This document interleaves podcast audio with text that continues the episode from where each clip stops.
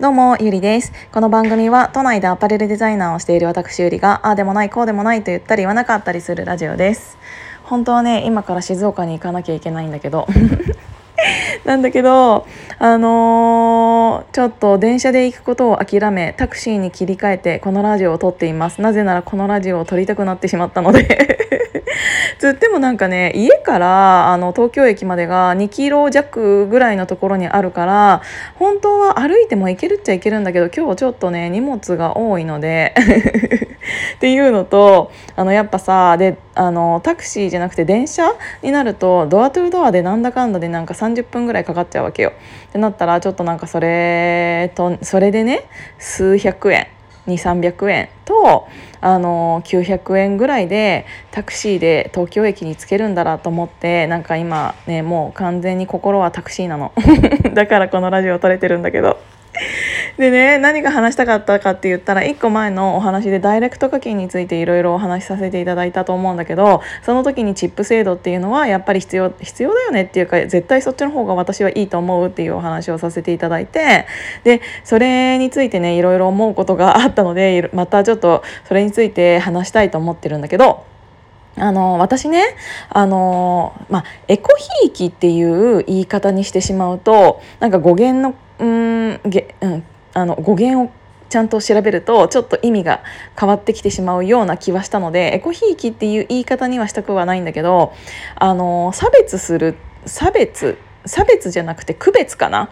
区別することってめちゃくちゃいいと思ってんの。そのさっき言ったさあのアメリカの教育っていうのはすごい分かりやすくやすくってあのできる子が上に行けるっていうかできる子をちゃんと育ててあのそこなんかそうじゃない子を見捨てるっていうわけでは全然ないんだけどちゃんとそこを区別してそこに力を入れるちゃんとそこに褒めてあげるっていうことをすることってすごく大事大事だよなっていうのを改改めて思ってんの。あの私本当に平等な社会みたいなあのみんなであの手横に一列手をつないで歩きましょうみたいなめちゃくちゃ嫌いであの別に全てにおいて嫌いって言っているわけじゃないんだけど、まあ、仕事とかうーん特に仕事か。に関してはあのそこを絶対評価しなきゃいけないと思っているからそうじゃないとあのできる人が育たないよねあのそれだったらちゃんと区別してくれるところに行きますって言ってみんなさできる人ってさ日本人のできる人ってさ大体海外行っちゃうじゃない？なんかそれって本当に日本の法律からそうだなって思っているんだけどなんか私が前の会社を辞めた理由っていうのはあのすっごい前にこのヒマラヤでもお話しさせていただいた通りうーんみんな一緒だったの。なんか本当にそういうなんか社会だった。あの私さアパレルのデザイナーをしているじゃない？であの自分が作った洋服っていうかデザインを、えーと、いろんなあの皆さんが知っているようなブランドさんに買ってもらうっていう展示会があるのね。であのその展示会をするためには全てが私のデザインなわけではなくってちゃんとあの私以外のデザイナーも、うんと、何型作るみたいな感じで、えーと、1人何型、えー、とデザインを作ってそれで、えー、と集まってうん、展示会しましょうみたいな感じだったんだけどあのそこでもさやる気のあるやつとやる気のないやつで全然さ服のクオリティも違うわけ。でそうするとさピックアップされるさデザインもさ偏ってくるでしょ？この人のデザインはすごく、えーと、ピックアップが多くてそのまま、えーと数字につながるものを作っている。だけど片や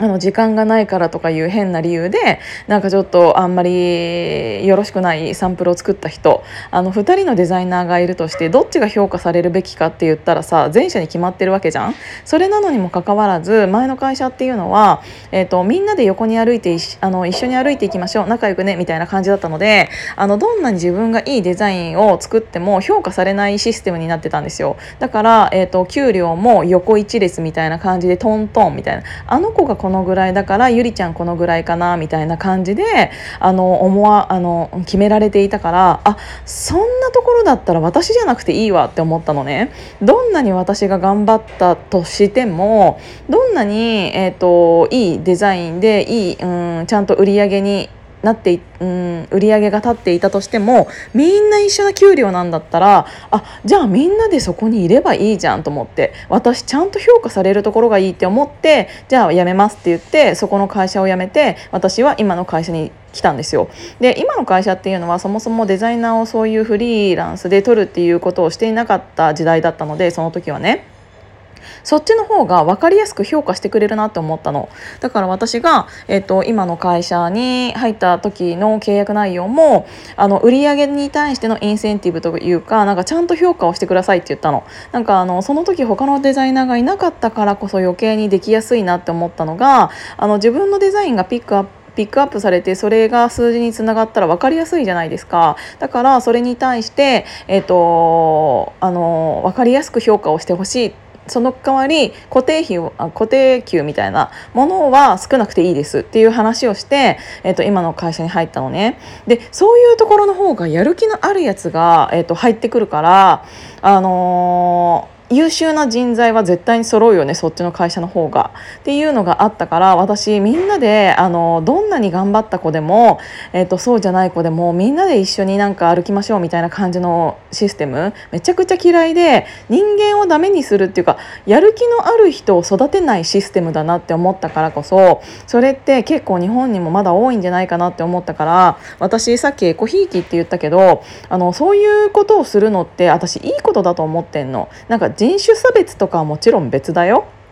なんだけどあとは生まれた時からうーんっていう何て言うんだろう。あの先天性のなんつなんつうんだろう。なんか生まれた時からあの選べないような境遇になっているものとかは全然別でなんかその人の努力次第でどうにでもなるのに、えーと、他の人の売り上げとかで生きているやつがあぐらかいてこれでもいくらもらえるからこのままでいいやみたいなやつと一緒にされたくないっていうだけで。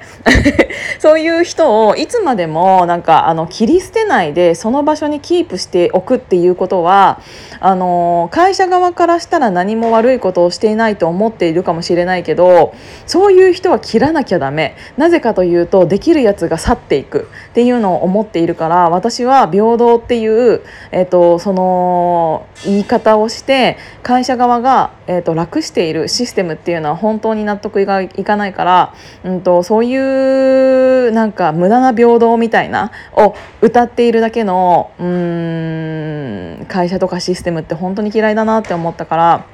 だってできたらできた人を褒めてその人をもっともっと、うん、褒めたたえた方が、